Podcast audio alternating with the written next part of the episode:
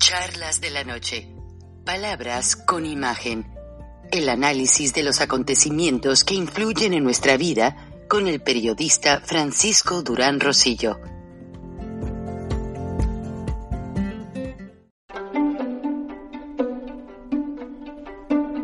Frank Durán Rosillo eh, te saluda y los saluda a todos ustedes, su amiga María Celeste Raraz, para invitarlos a que se suscriban a mi canal de YouTube María Celeste Raraz, tal como mi nombre, donde les informo todas las semanas eh, sobre entrevistas que tienen un tema que ayuda a mejorarnos como personas y de paso son interesantes. Las pueden encontrar en mi canal de YouTube, así que los espero. Y se suscriben gratis.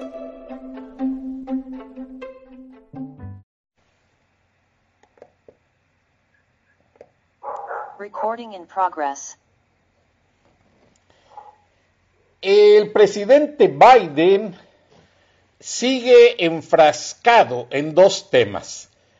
Eh, buscar la tercera dosis de vacuna para todos, adultos mayores, gente con condiciones preexistentes, ya están vacunando jóvenes, niños y principalmente todos aquellos que están bajo un tratamiento de cáncer o de diabetes o de presión alta, están tratando ante la nueva cepa llamada Omicron, que ya se reconocieron casos en Estados Unidos, están recomendando hacer la tercera vacuna mientras los laboratorios encuentran el camino más apropiado para hacer frente a este problema, la nueva fase de la pandemia.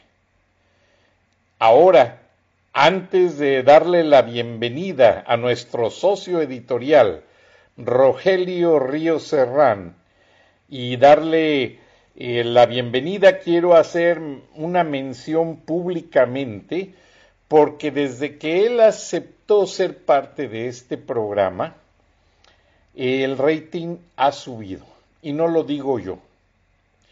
Lo dice nada más y nada menos que aquí se los voy a poner. Lo dice alguien muy, una institución muy importante, muy, este, pues, ¿qué puedo decir yo?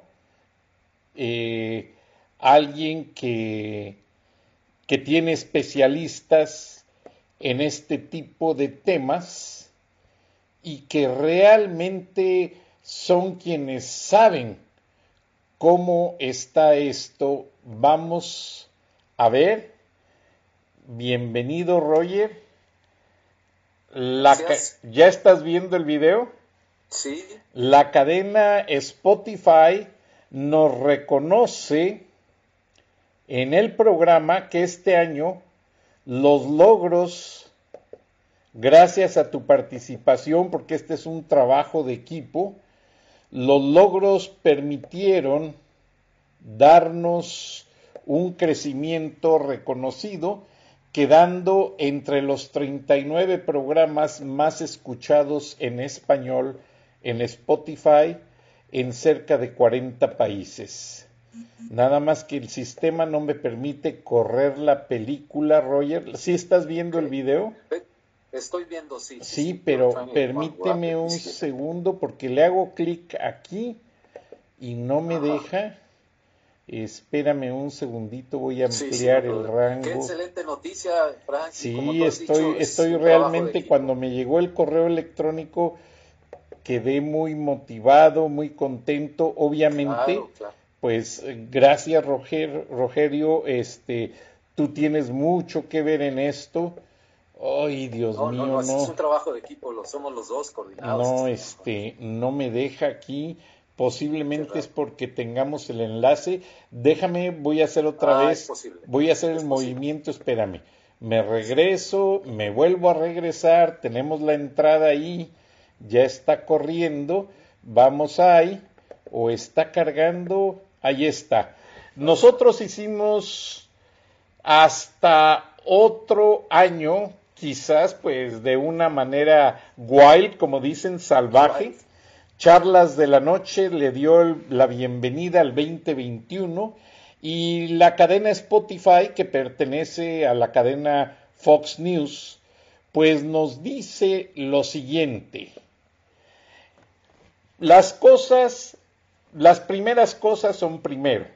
Usted tiene muchas primeras cosas este año, básicamente, por así decirlo. Y ellos se refieren eh, con, este, con esta frase en doble sentido, que en enero primero nosotros salimos nuevamente con otro episodio en este año, curiosamente con frena, y fue el que titulamos o intitulamos, tú estuviste allí, Roger, Frena advierte al pueblo de México que pudieran inyectarle más presupuesto para aumentar el fraude en las elecciones pasadas del 6 de junio. Y tuvo bastante audiencia. Luego también aparecimos en, en, los primeros lugares en las gráficas de este año. En mayo 31, honestamente los, nos vimos como en los primeros lugares, siendo de los más escuchados, y eso, Roger, te lo agradezco porque tú aceptaste ser parte de este equipo. Y mira, este programa hace algunos nuevos amigos en nuevos lugares.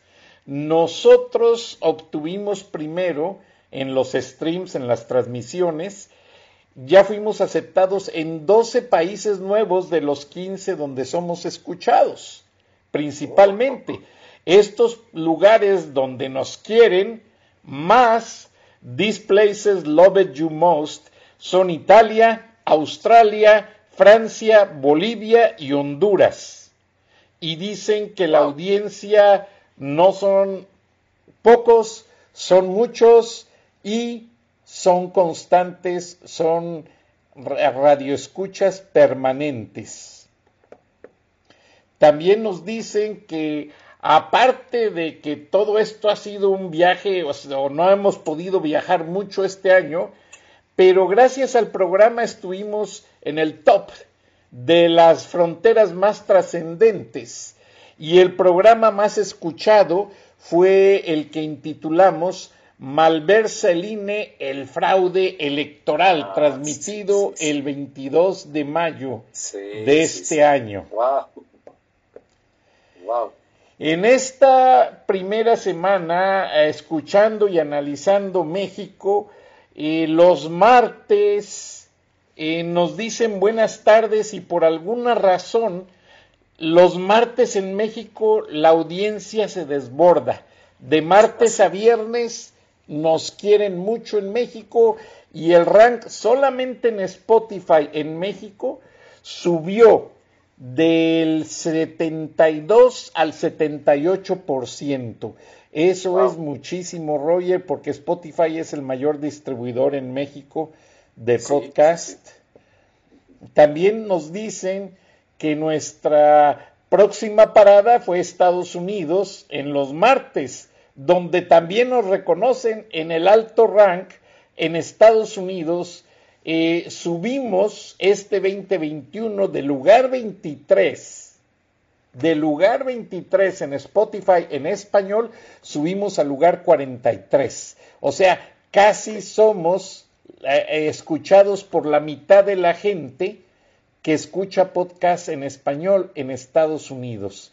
Hemos estado Exacto. arriba de los podcasts del periódico El País y arriba de Univisión.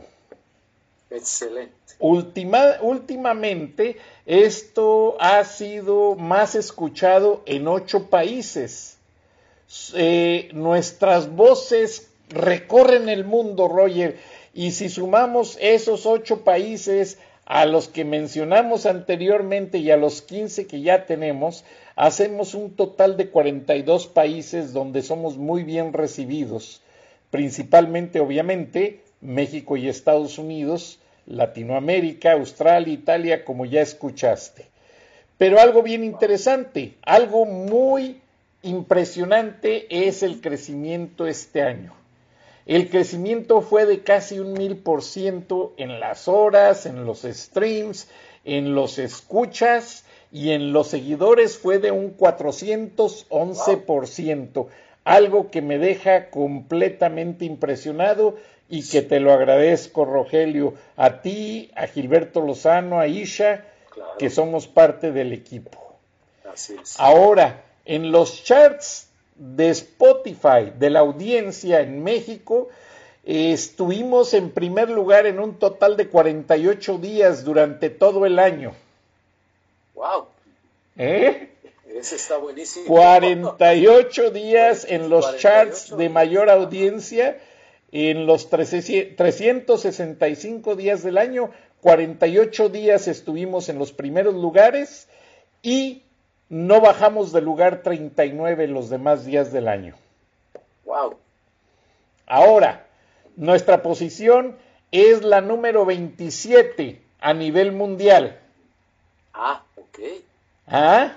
Ajá. Entonces, este, y estos son datos de la audiencia. Ellos leen lo que la, o sea, los, la audiencia que nos abre en, el sistema Spotify y graban el número de los triggers, las veces que se dispara el programa, y es la manera en que ellos nos miden, Roger, y te agradezco y estoy muy contento y también agradecidos con la audiencia porque gracias a ellos, gracias a ti, a Gilberto, a Isha, pues logramos esto y le damos la otra exclusiva a la audiencia que hemos sido nominados para empezar, ya estamos en el programa piloto, este programa que se graba en video también, eh, Spotify lo baja y ellos hacen sus pruebas para Spotify Televisión.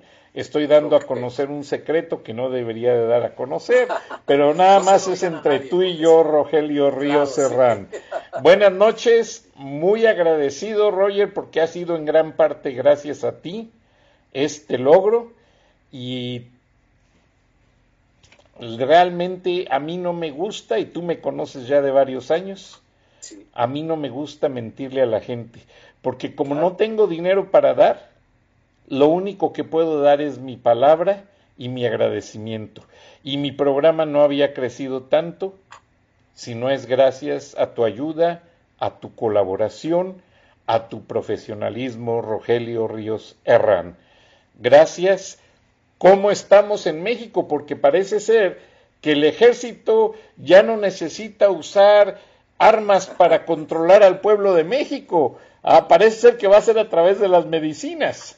Sí, bueno, que eso es una forma de, utilizarlas como armas. Buenas noches, estimado Frank, estimada audiencia de charlas de la noche. Y de veras, todo esto que me dijiste me, deja con muy buen ánimo, con mucho gusto. Y te, y te, reitero, este es un trabajo de equipo en el que estamos tú y yo, nos hemos entendido muy bien, fluye muy bien la química y, y tratamos de hacer, por supuesto, el mejor periodismo posible con base en nuestra experiencia. Y es finalmente nuestra audiencia la que califica, descalifica, la que premia o, castiga. En, este caso nos está apoyando, creo que, vamos haciendo las cosas bien, no vamos a bajar la guardia, por supuesto, y mi agradecimiento total a ti por la invitación que me hiciste siempre a este programa y por supuesto a nuestra audiencia. Bueno, pues vamos a seguirle, este, porque hay muchas cosas en México. Hoy, primero de diciembre, se cumplen eh, tres años de la eh, llegada a la presidencia de la República, ya la, formalmente la llegada a la presidencia de eh, Andrés Manuel López Obrador, después de que había ganado en el mes de junio las elecciones, es decir, ya asumió como gobernante. Esto de las medicinas que me mencionas es, es lo más reciente, ¿no?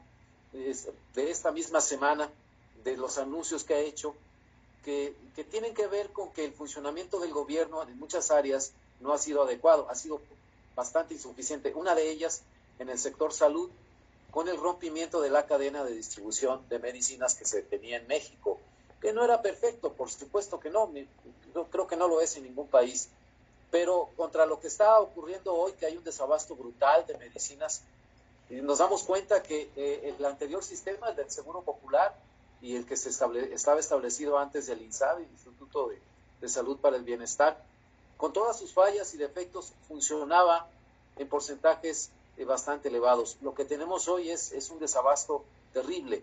para muchas personas. Se trata de arreglar, creo que el presidente está tomando medidas ya un poco desesperadas a través de nombrar a un militar a la cabeza de la empresa estatal que va a encargarse de esta distribución de medicinas, Birmex o Birmamex, algo así, se me escapa el nombre. Y como si eso fuera eh, una solución mágica, tal como se ha hecho con las aduanas, con, con varios aeropuertos, en fin, que hasta el momento, por ejemplo, lo de las aduanas, pues no ha dado un resultado esperado. Este, hubo declaraciones esta misma semana en una audiencia del Senado de Estados Unidos, donde se tocaron temas de México, que mencionaban que el, fentanilo sigue ingresando a México y sigue siendo motivo de preocupación en Estados Unidos. ¿Qué va a pasar con las medicinas? Mira, por el bien de la gente, por el bien de, todos aquellos mexicanos que, que no han podido seguir sus tratamientos, que han visto morir a sus seres queridos, que ven sufrir a sus hijos con cáncer y todo, yo espero que ahora sí funcione, independientemente de, lo críticos que podemos ser con, con, el gobierno de la Cuarta Transformación. Yo espero, sinceramente y de todo corazón, que por lo menos en esto de las medicinas se componga el asunto, se resuelva. Si tiene que haber intervención de los militares, así sea. Este, pero es una posición más bien optimista. No, la evidencia me indica que, que probablemente no sea así, pero yo creo que eso sería terrible porque entonces ya no sé qué va, qué va a suceder se supone que hay una coordinación con las Naciones Unidas también para conseguir medicinas y nada de eso ha funcionado, estimado Frank. Entonces, es uno de los grandes pendientes, es una de las grandes deudas del gobierno de la Cuarta Transformación de Andrés Manuel López Obrador en, este primero de diciembre que cumple tres años en, en el poder. Mientras tanto, pues hay en el Zócalo de la Ciudad de México, en estos momentos que estamos grabando, estimado Frank, estimados amigos, una concentración desde las 5 de la tarde, hora de la Ciudad de México, multitudinaria en el Zócalo. El presidente había llamado desde hace varios días a la gente a celebrar sus tres años de gobierno en el Zócalo. Si me permites, puedo compartir. Claro, Roger. Oye, Roger, ah, pero está celebrando cada año. ¿Y qué celebra? Pues eso es lo que nos preguntamos. en, México, pues, ¿qué celebras eh, cosas positivas que has hecho, de las cuales puedas presumir? Pero la verdad es que fuera de la retórica hay muy pocos resultados para dar. Este es, el, este es el momento, una parte del video, una foto tomada del video de cuando hizo la invitación al presidente a la, a la ceremonia del Zócalo.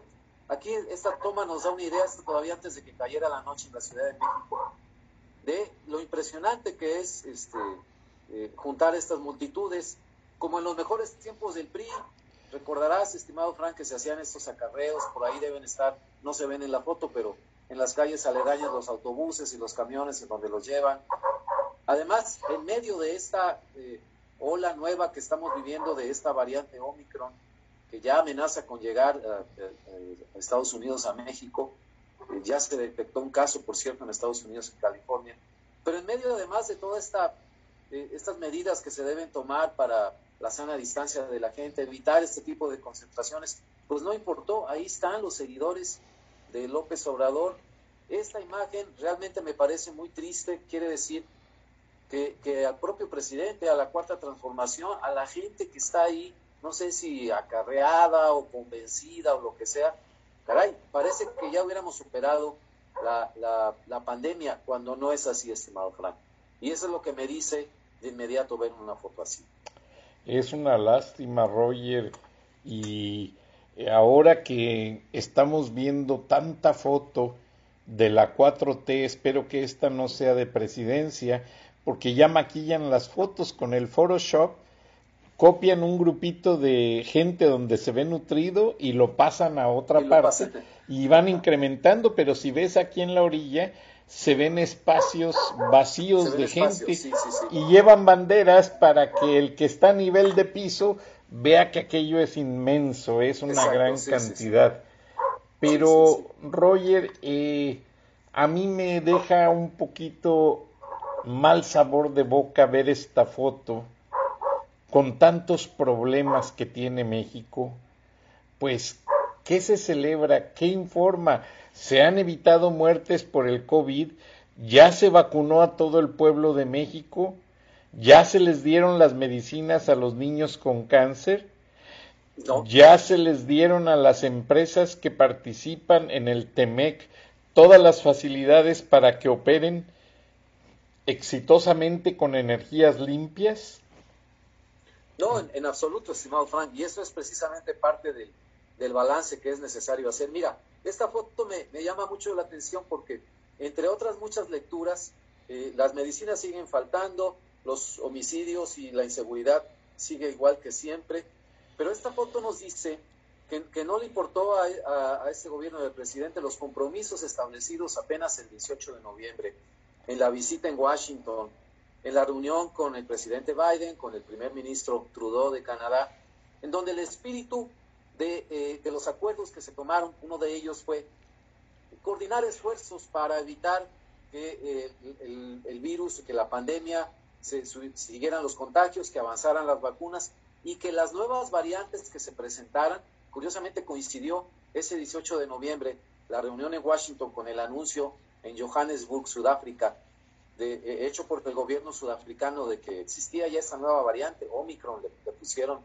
los especialistas, porque lo que nos dice esta foto es que duró muy poco ese espíritu de Washington, como se le llamó aquí en México, esa voluntad de coordinar los esfuerzos sanitarios. Eh, en cuanto se tuvo ya noticia de esta nueva variante, tanto en Washington como en Ottawa, en Canadá, en Estados Unidos, se tomaron medidas inmediatas. Eh, hoy anunció también la, la, Casa Blanca unas medidas adicionales. No se vuelve al, al, cierre como, como antes, como el año pasado, pero sí se está tomando nota y dando mensajes a la población canadiense y estadounidense de que tengamos cuidado con esta nueva variante. Como dijo el presidente Biden, no es para entrar en pánico, pero sí para seguir con nuestras eh, precauciones. Sí, También Canadá ha, to ha, tomado sus precauciones. ¿Y cuál fue la reacción pública del gobierno de México? Eh, fue de, el presidente dijo que no, que no había motivo para preocuparse, que todavía no se sabe nada de esta variante, aconsejado, por supuesto, por los funcionarios de la Secretaría de Salud, en particular el doctor López Gatel. Entonces, no hay medidas especiales en México, no hay nada adicional. Y, y, esta foto cuando la vean en Canadá, en Estados Unidos, estas son fotos de agencia. Entonces, digo, es, es real, digamos, la multitud. Cuando las vean van a decir, pero si nos acaba de decir el presidente que iba a haber una coordinación de esfuerzos y, entre especialistas y funcionarios de los tres gobiernos, dos de ellos ya tomaron medidas precautorias y el gobierno de México no. Entonces, pues en la práctica estamos este, anulando o se está anulando por parte del gobierno el espíritu de cooperar, de ver qué hacen mis vecinos y, socios de América del Norte y pues yo tratar de, por lo menos no contradecirlos, ¿no? Esta foto es la, la gran contradicción. Yo no me imagino el día de hoy o mañana una concentración así en Washington a favor uh -huh. o en contra del presidente Biden. Para nada. O, o, en Canadá, ¿no? A favor o en contra de, del primer ministro Trudeau. O sea, para nada, la gente es consciente, pero si no se da la voz de alerta, la voz de precaución más que de alerta en México sobre, cuidado, viene una variante que no sabemos todavía este, qué tan peligrosa, cuánto que se puede ser. Por lo pronto hay que tomar medidas de precaución. Y mira lo que está pasando ahorita en la Ciudad de México. Qué cosas, Roger. Ahora, yo estaba leyendo un reporte de inteligencia y en los laboratorios a esta nueva versión del virus le llaman Omicron, pero dentro del argot de los científicos lo consideran el Frankenstein de los virus. ¿Qué sucede?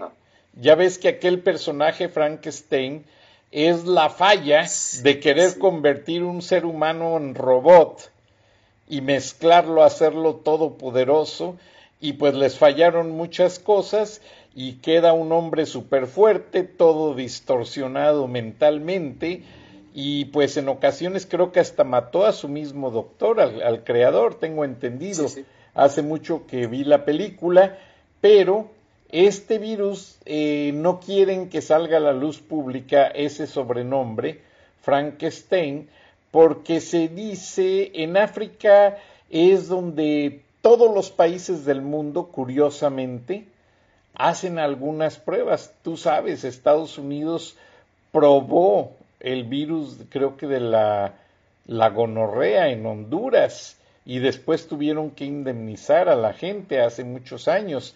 Y parece ser que los chinos y los ingleses en una carrera por dominar la guerra bacteriológica, en África pusieron a probar sus fuerzas bacteriológicas y soltaron este virus.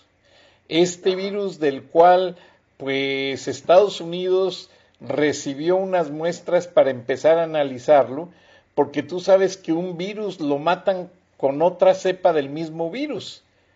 lo cultivan, lo inyectan en un huevo, lo fermentan y luego lo sacan de la clara del huevo y ya lo empiezan a inyectar.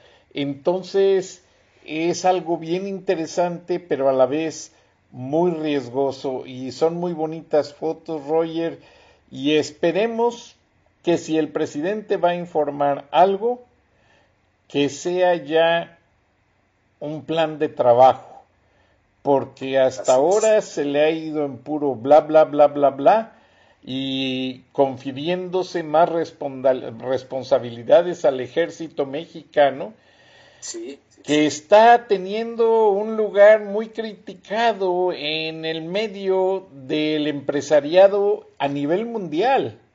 Ya eh, los empresarios que son invitados a invertir en México empiezan a ver cómo está el modelo de gobierno y ya es un modelo que en el mundo ya lo califican un gobierno militar o militarizado.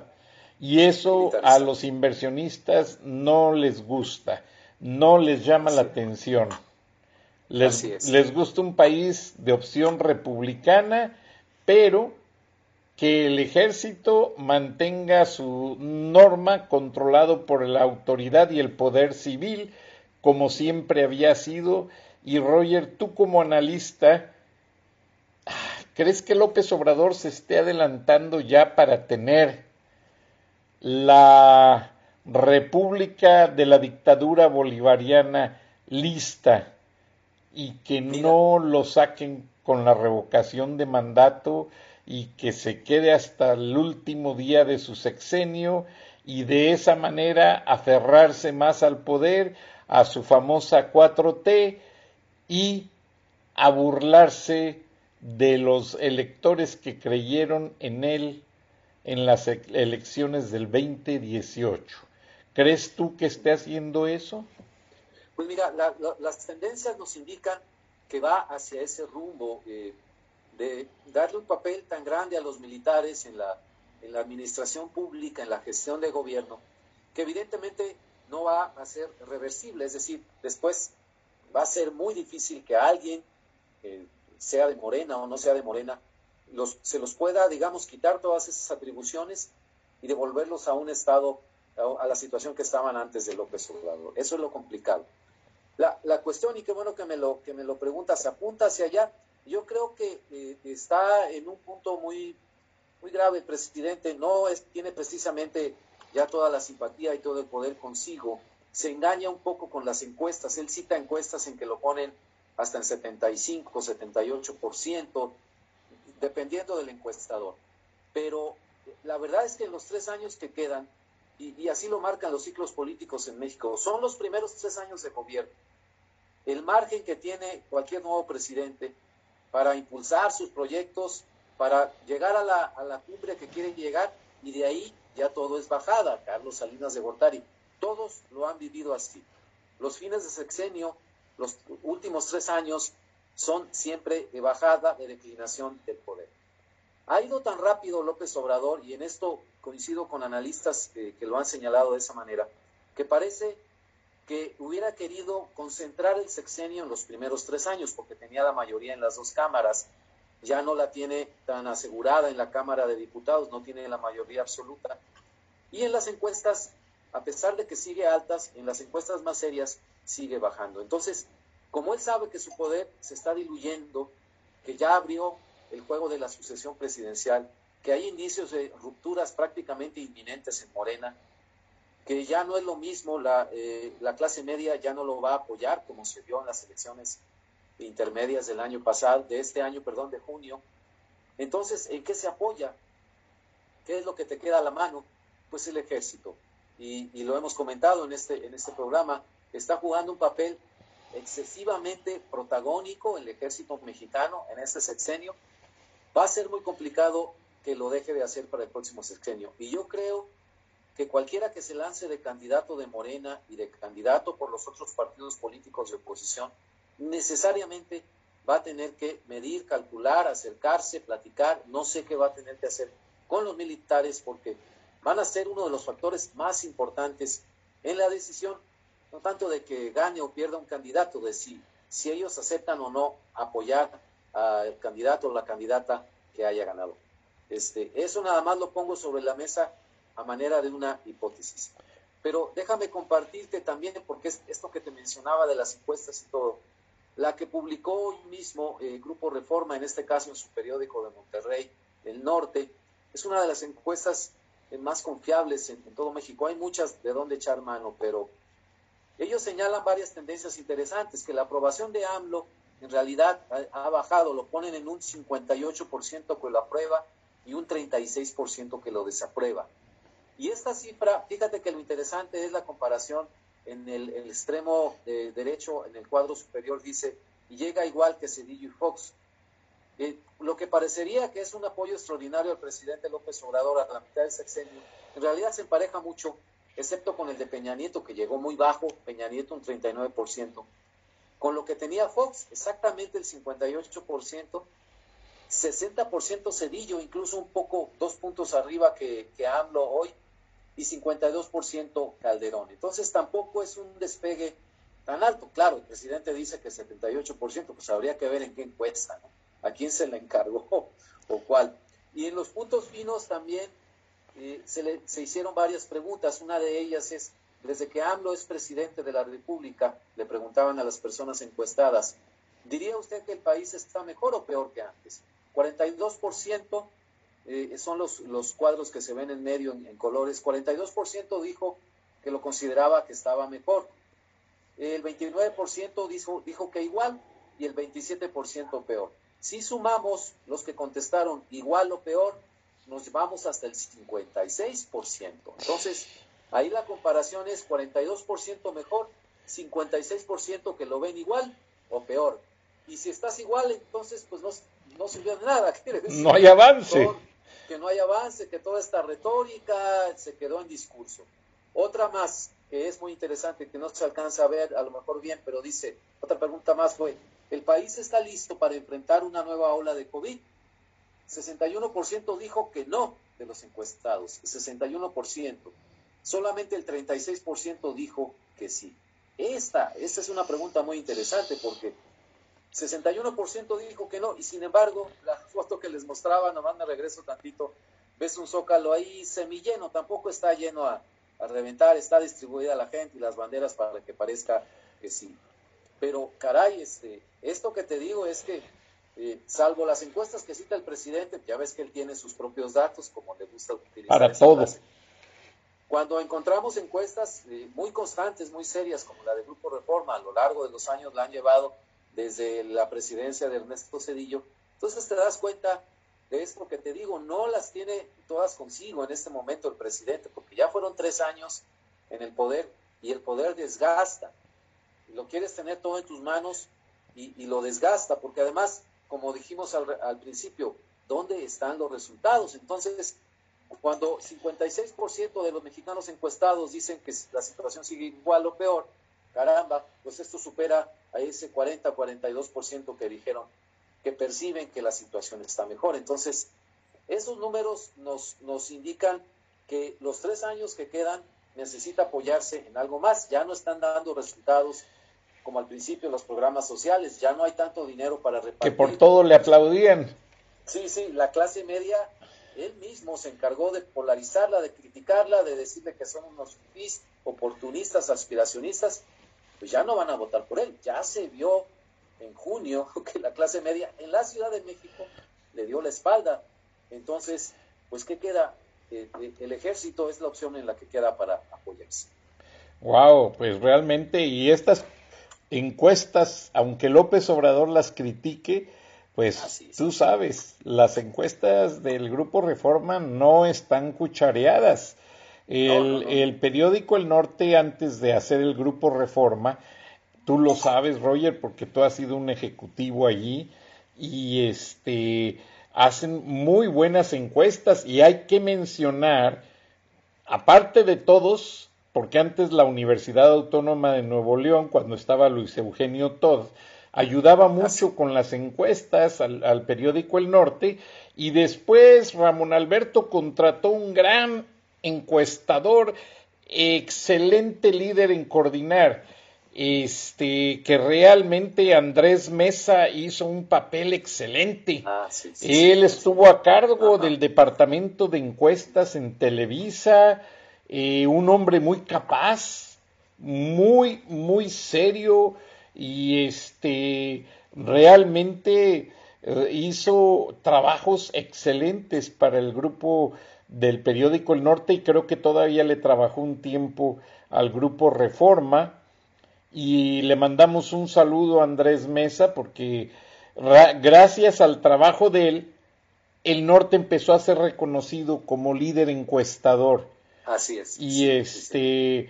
yo me tomo mis reservas en torno a otras encuestas dirigidas por Roy Campos y toda esa gente, porque ellos siempre han hecho encuestas ya guardando una tendencia eh, favoreciendo a quien paga la encuesta.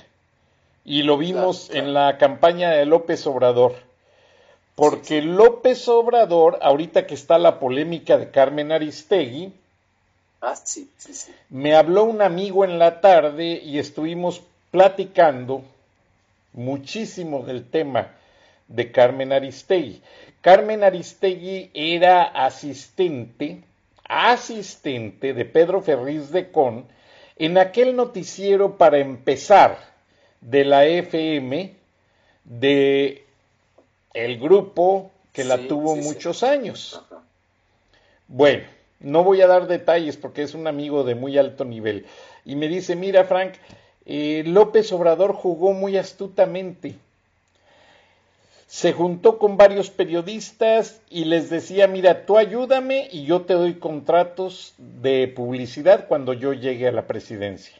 Lo hizo con Ricardo Rocha, lo hizo con Carmen Aristegui, lo hizo con varios escritores y escritoras, y a los que no les pudo cumplir los hizo congresistas, y bueno, una situación completamente triste.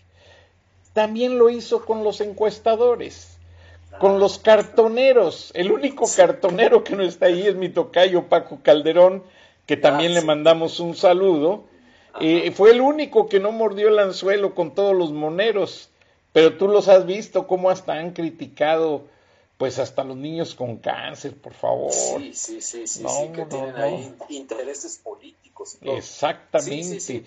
En, en- en las encuestas así es, ¿eh? Sí, muy bien. Entonces, eh, Roger, y hablo de esto porque hoy pues te hice la mención del grupo Spotify, que realmente te lo debo a ti y a Gilberto Lozano, a la señora Pajés. Es un trabajo de equipo eh, conjuntando este programa, pero tú eres el que más colabora en el día a día y realmente en tu experiencia de internacionalista, Roger, viendo todo lo que están haciendo al tercer año, como dijiste tú hace un momento, lleva un paso muy acelerado López Obrador por sacudirse responsabilidades y conferírselas al ejército, como diciendo, bueno, para que ya no se quejen, ahí le va la otra al ejército, a ver si a él le reclaman.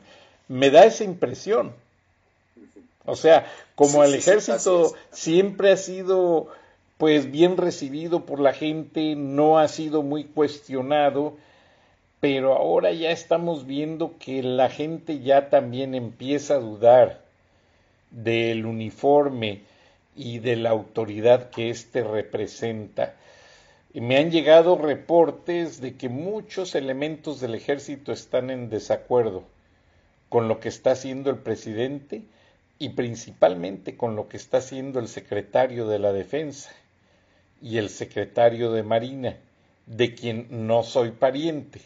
Nos apellidamos Durán, pero no hay ninguna correlación.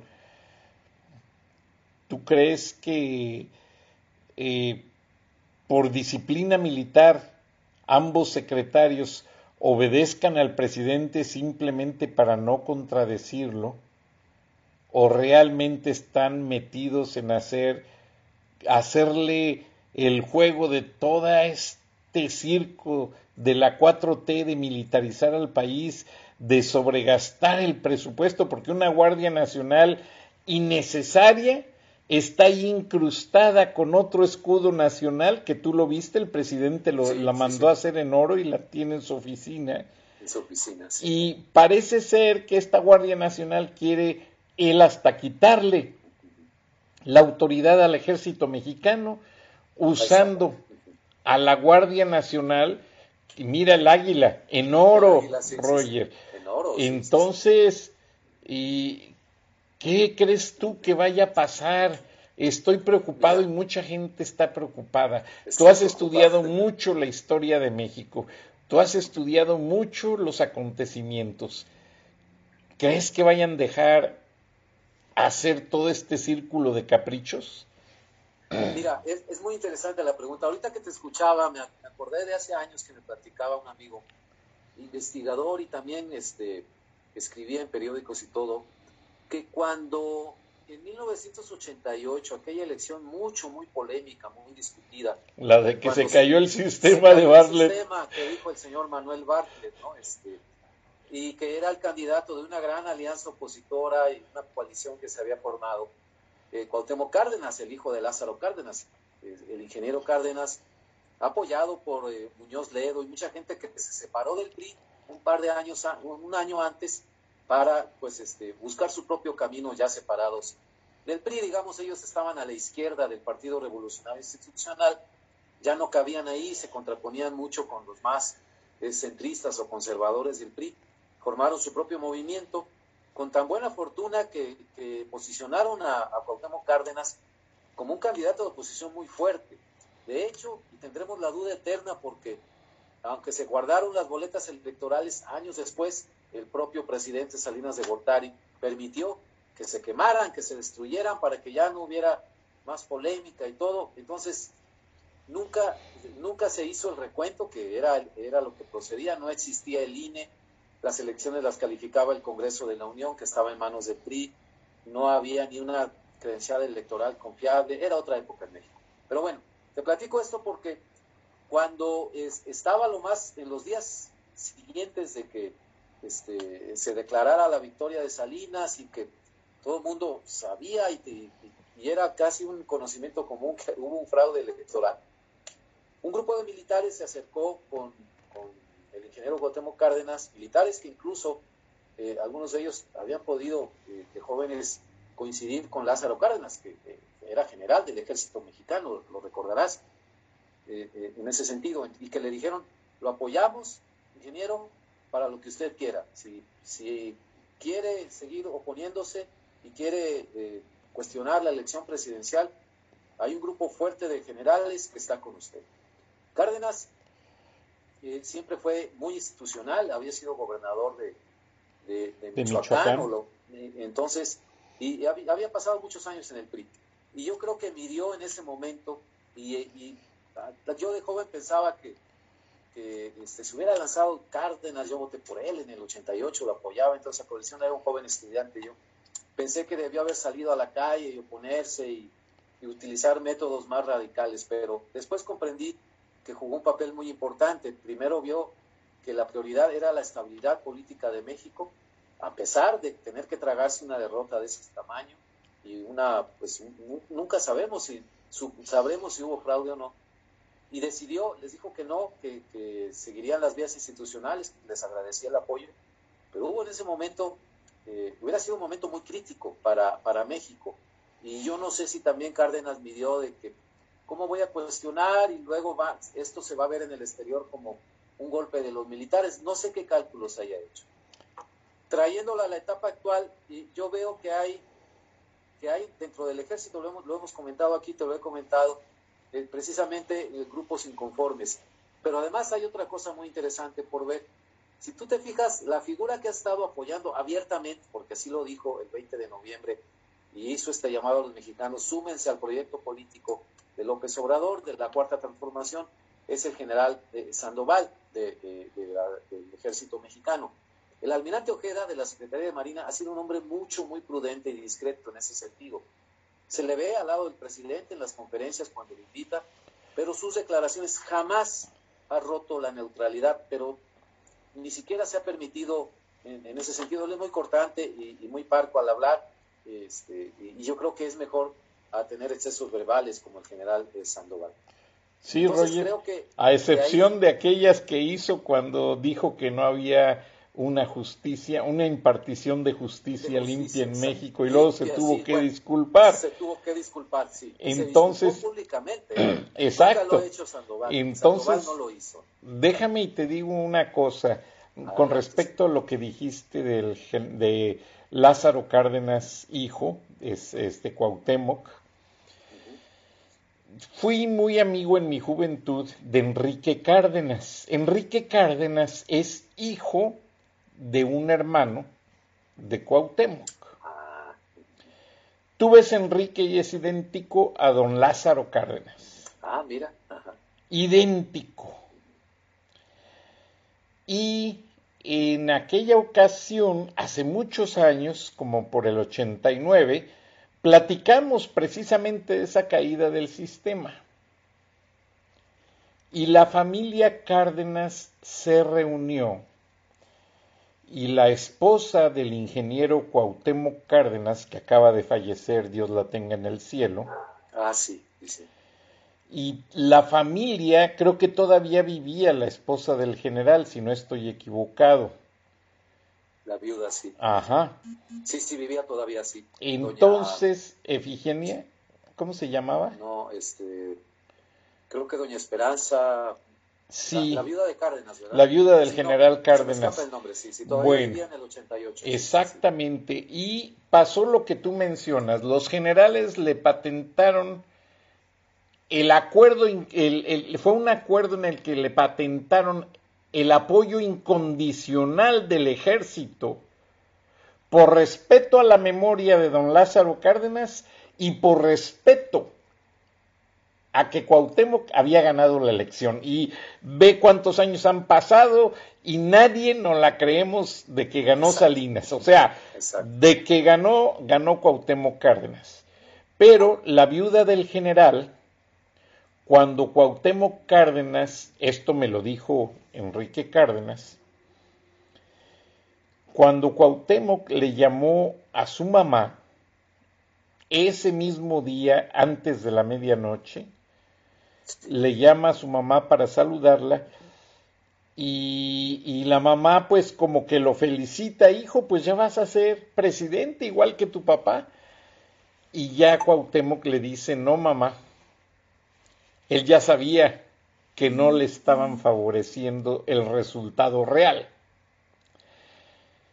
Entonces le menciona eso, mamá, eh, los militares leales a mi padre me acaban de decir que el ejército está conmigo y me puedo declarar presidente electo en este momento. Pero está pasando que Bartlett no me da el gane.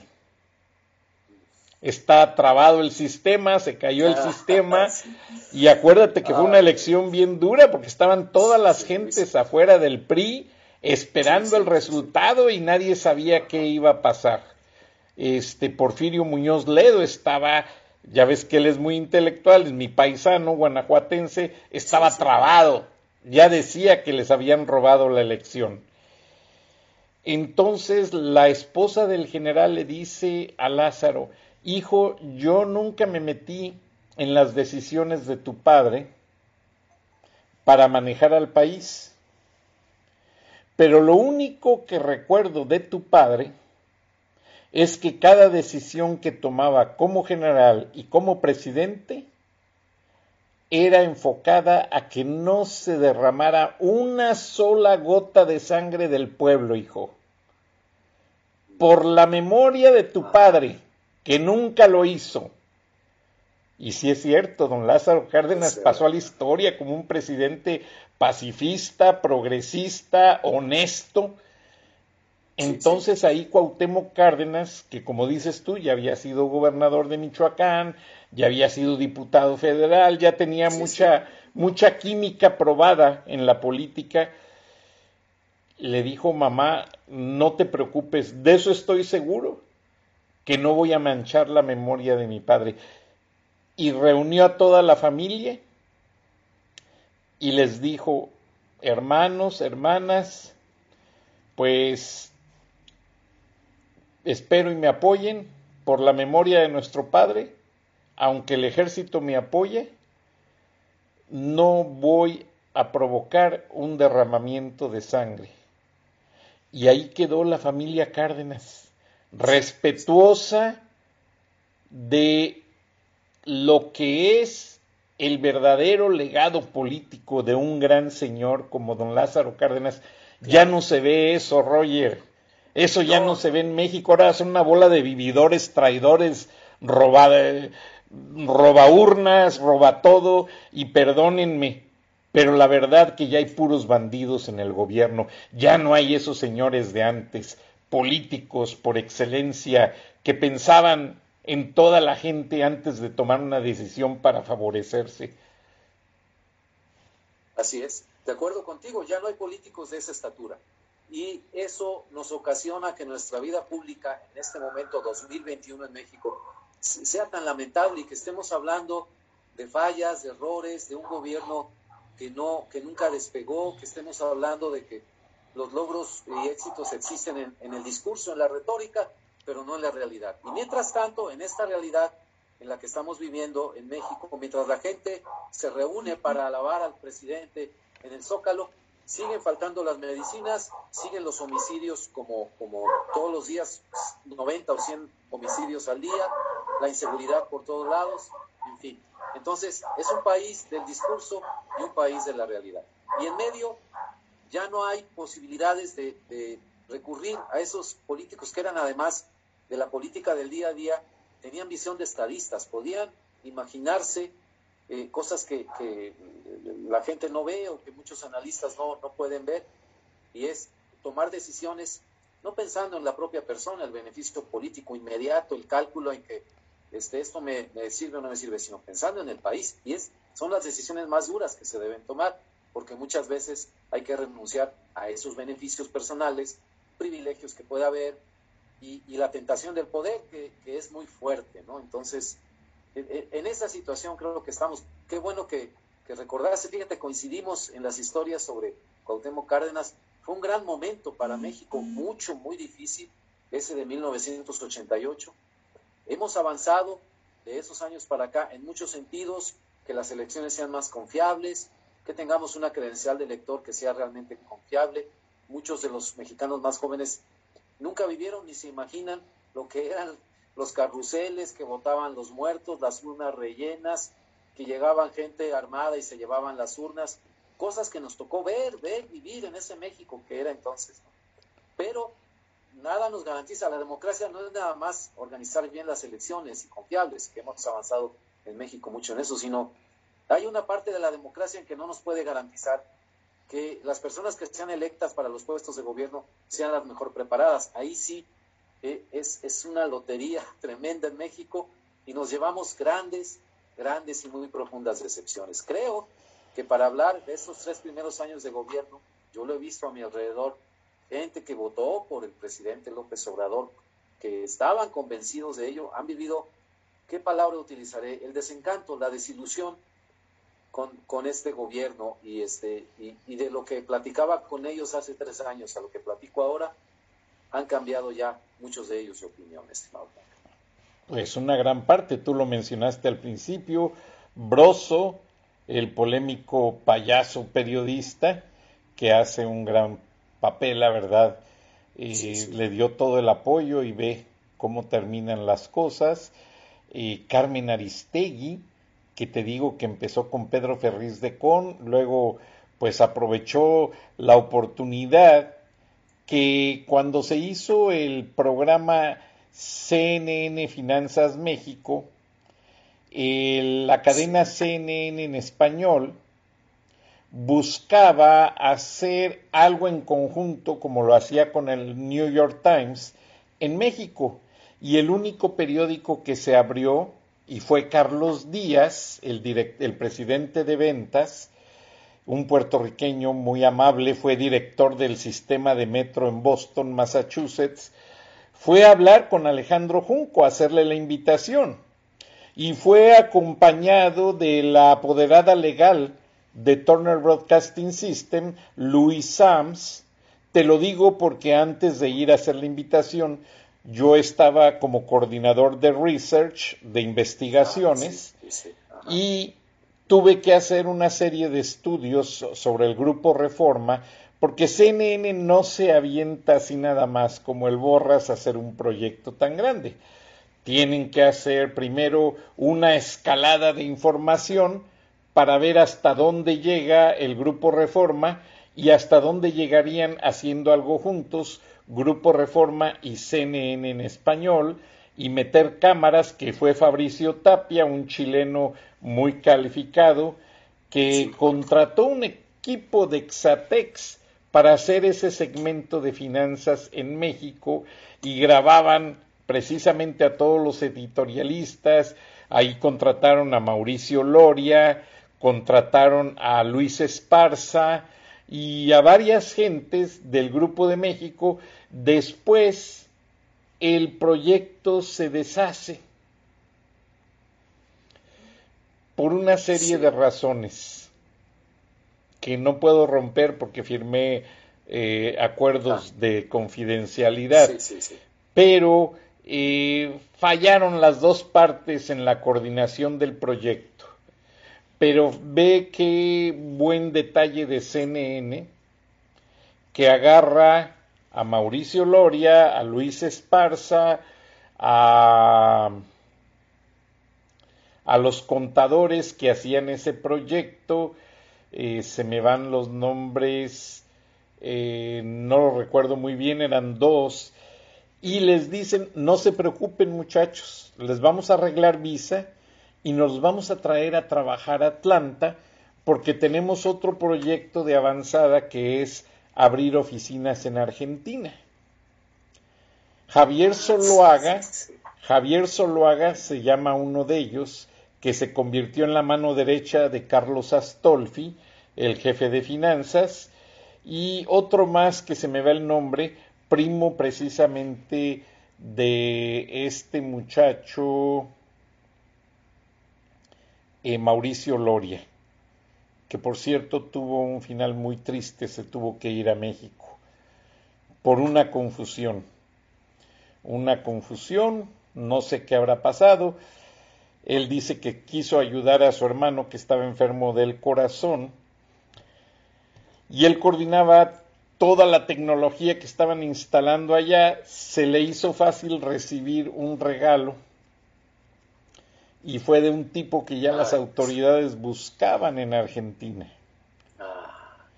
Y entonces, pues le ofrecieron cooperar para detener al tipo y sí, ayudó, hizo que el tipo viajara a una ciudad de Estados Unidos, ahí lo agarraron, pero lamentablemente este muchacho Exatec, con unas capacidades tremendas, él hacía programas que no solamente diseñaban la longitud de los breaks comerciales de las películas y las series, sino que le permitía además insertar dentro de eso una serie de warnings y de cosas para que no en todos los mercados se mostraran ciertas cosas. Tú sabes que ahora con el product placement de las películas que se insertan productos, pues se restringen en unos países como Chile, es muy limitada eh, la televisión, hay muchas regulaciones, desde Pinochet precisamente.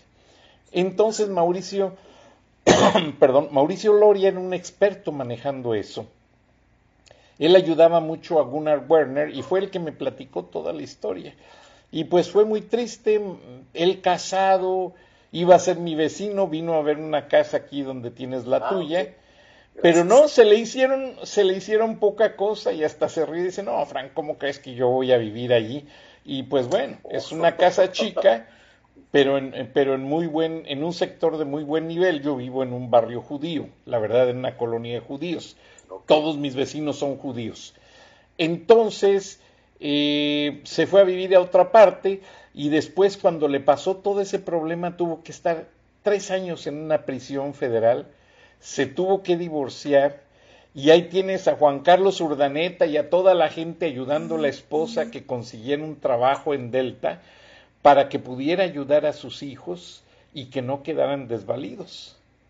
Ahora él regresó pues de manera forzada, deportado a México, y es muy triste la historia porque muchos compañeros dicen que detrás de eso había otras gentes y ah. él se tuvo que comer toda la culpa para no acusar a nadie más. Pero es otra historia, otra historia triste. Pero bueno, Roger, y lamentablemente el tiempo nos gana. ¿Qué dejas en el tintero para mañana jueves? Para mañana jueves, bueno, empezar eh, siempre el, inicio de diciembre, el mes de diciembre, permítame que me salga un poco de lo político y todo. Empezar este mes de diciembre, me decía un amigo al mediodía que, lo vi, que ha tenido ahí problemas de salud y todo, ah, es que los meses, el mes de diciembre me trae muchos recuerdos y, y, y al final acabamos diciendo, bueno, pues vamos a, vivir este mes de diciembre lo mejor que podamos nosotros. Yo sé que, son épocas difíciles en México, en Estados Unidos también, en el mundo en general, estimado Frank, pero creo que en nuestros propios ámbitos personales y familiares podemos hacer un esfuerzo para que este sea un, tiempo de unos días de reflexión, de, vida en familia, de recordar, claro, porque se vale recordar, por supuesto que sí, y, tratar de hacerlo siempre eh, con nuestros seres ausentes de, los momentos alegres que se vivieron con ellos, de, del amor que se derramó y todo, y, tratar de desearle a toda nuestra audiencia realmente que, aprovechen estos días navideños, no solamente para, bueno, sí, la reunión y el regalo y todo, eso es muy padre, también la fiesta, pero también esa introspección, esa reflexión que es muy necesaria en nuestras vidas, hacia dónde vamos, cada quien en la etapa de su vida, en este mundo que nos ha tocado vivir, y, como me decía un amigo, bueno, por alguna razón seguimos todos aquí, se han ido mucha gente, por la edad, por la enfermedad, por el virus, lo que sea, pero uno sigue aquí, entonces pues hay una, hay una misión que nos han encomendado, ¿no? Y pues hacer bien nuestro trabajo, ser mejores personas y, pues ayudar a los demás en la medida de nuestras posibilidades. Con eso me quedo, estimado. Qué bueno, Roger, y te mencionaba pues de aquí de mis vecinos, judíos en su mayoría. Ellos empezaron ayer el GNK, que es la celebración sagrada de los judíos, y tienen un velero compuesto con muchas velas y prenden la del medio y van avanzando hacia los lados dependiendo de la fecha. Pero el proverbio judío que más admiro yo es que ellos dicen que no porque la gatita tuvo a los gatos en el horno van a ser biscuits. El ah. judío perdió su tierra, perdió su territorio. Lo recuperó en la guerra de los ocho días. Han sido esclavos de los egipcios, han sido mm, nómadas del mundo. Y en las épocas, esta historia me la platicaba mi padre, en las épocas más difíciles del pueblo judío, cuando en otras eras eh, otros eran sacerdotes, astrónomos, doctores, ingenieros que hacían las edificaciones de esas grandes pirámides, al judío se le relegaba a ser o albañil y a los que no querían ser albañiles o esclavos, ellos buscaron el comercio y los dejaron vender sus cositas. Pero el único sistema comercial más desarrollado en el mundo es el que se nutre de las técnicas y las teorías judías. Y eso lo vamos a platicar un día. Mi papá fue comerciante y los judíos que más manejan la Standard Oil, que más manejan las energías limpias, que más manejan los alimentos, son judíos. Y aunque la gente los quiera pasar por alto, es muy difícil. Y es el pueblo de Dios, yo creo mucho en la Biblia, pero precisamente porque son gente que heredó ese don y lo hacen valer. El fin de semana, el viernes, ellos no usan motores, no manejan, no lavan ropa, no usan maquinarias. Eh, el que fue candidato a la presidencia o vicepresidencia de los Estados Unidos, el demócrata eh, Bob Lieberman, o Joe Lieberman, y que después se hizo senador independiente, eh, leí su biografía y él dice que un viernes su esposa organizó una fiesta en Washington y le llamaba momento a momento, oye, ya vas a llegar. A la esposa se le olvidó que ese día no podía manejar y se tenía que ir caminando del Congreso a su, a su casa. Llegó tarde, pero no falló a la tradición de, judía. Y estos pueblos, el judío, como los esos agricultores que también hay muchos en México que tienen herencia eh, alemana, que no usan motores también, se me olvidó ahorita su nombre, a los menonitas, menonitas, menonitas. Todo esto tiene un principio religioso, no usar la tecnología, no usar las fuerzas de la tecnología desde el viernes hasta la tarde del domingo. ¿Por qué? Porque son la, tarde eh, desde en cuando Dios terminó de consolidar el universo, que es el que encierra una gran fuerza, no solamente emocional en la gente, sino una gran energía cósmica, espacial. Ve, los astronautas en la estación espacial no les permitieron salir a una caminata de reparación porque tienen miedo, hay mucha basura en el espacio por el satélite que destruyeron los rusos intencionalmente, un satélite de inteligencia, y aún así no ha fallado la exactitud de las piezas que recorren ese circuito de navegación alrededor de la tierra. Y a mí me llamó mucho la atención que el pueblo judío estudia mucho las leyes del comercio, las leyes de la energía, porque también son muy buenos eh, en cuestión de ingenierías. El gobierno judío no usa dinero para hacer negocios alrededor del mundo. No sé si sepas eso. No te oigo, Roger. Perdóname, no, ah, no, no, sabía. No usan dinero, Roger, y perdona que me haya excedido unos minutos más. Ellos no usan dinero. El gobierno judío lo que hace es intercambia su tecnología por, por, productos que ellos quieren comprar al exterior.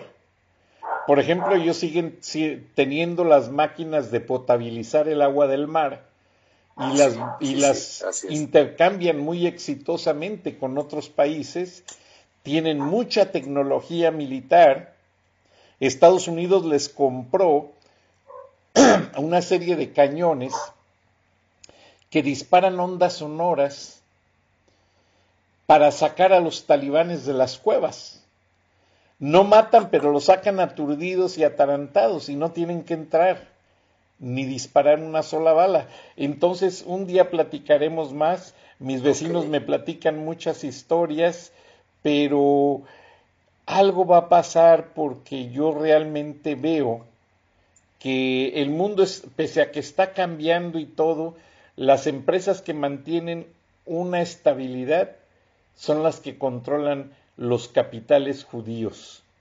Entonces, siento que por ahí va a pasar muchas cosas, porque recuerda que en México, ahí en Polanco, y no solamente Polanco, hay una gran comunidad judía ah, que maneja muchos negocios en México y que van a tener su hora de poner y hacer sus propuestas. Y creo que López Obrador no le va a quedar otra más que escucharlas. Muchas gracias, Rogelio Río Serrán, internacionalista del Colegio de México, periodista y escritor. Nos escuchamos mañana, Roger. Gracias. Gracias a ti. Hasta luego. Recording stopped.